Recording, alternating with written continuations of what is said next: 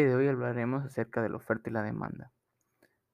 Tenemos que en economía la oferta se define como todos los bienes y servicios disponibles en el mercado que los socios comerciales pueden adquirir a cambio de dinero, bienes materiales u otros servicios. A menudo lo primero que se nos viene a la cabeza son los bienes de consumo con los que nos solemos encontrar en los comercios, pero el término se usa en un sentido mucho más amplio y también se aplica a la mano de obra del tráfico de bienes, divisas, materias primas, etc. Para tener una definición concisa de acerca de la oferta y la demanda, tenemos que la oferta es la cantidad total de bienes y servicios disponibles en el mercado libre, y la demanda, en cambio, es la cantidad total de bienes y servicios disponibles necesarios para cubrir la necesidad real en el mercado libre. También podemos saber de que la demanda es el término complementario de la oferta, designan la necesidad real de determinados bienes o servicios que tienen potenciales socios comerciales, como empresas u hogares particulares.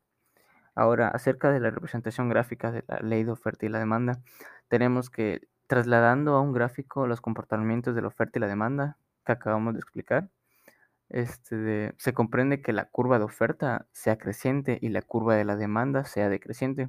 El punto donde se cruzan se conocen como equilibrio de mercado.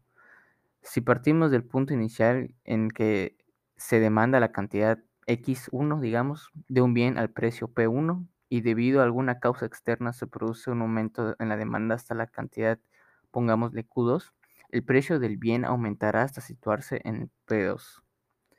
Ahora, si ocurre por el contrario que los vendedores por alguna razón disminuyen su producción, por ejemplo, algunas inundaciones provocan que la producción de trigo disminuya. Tomando ese ejemplo, podemos observar que en la gráfica un movimiento de la curva de la oferta a la izquierda y por tanto aumenta el precio del bien en cuestión y con ello la demanda se verá reducida.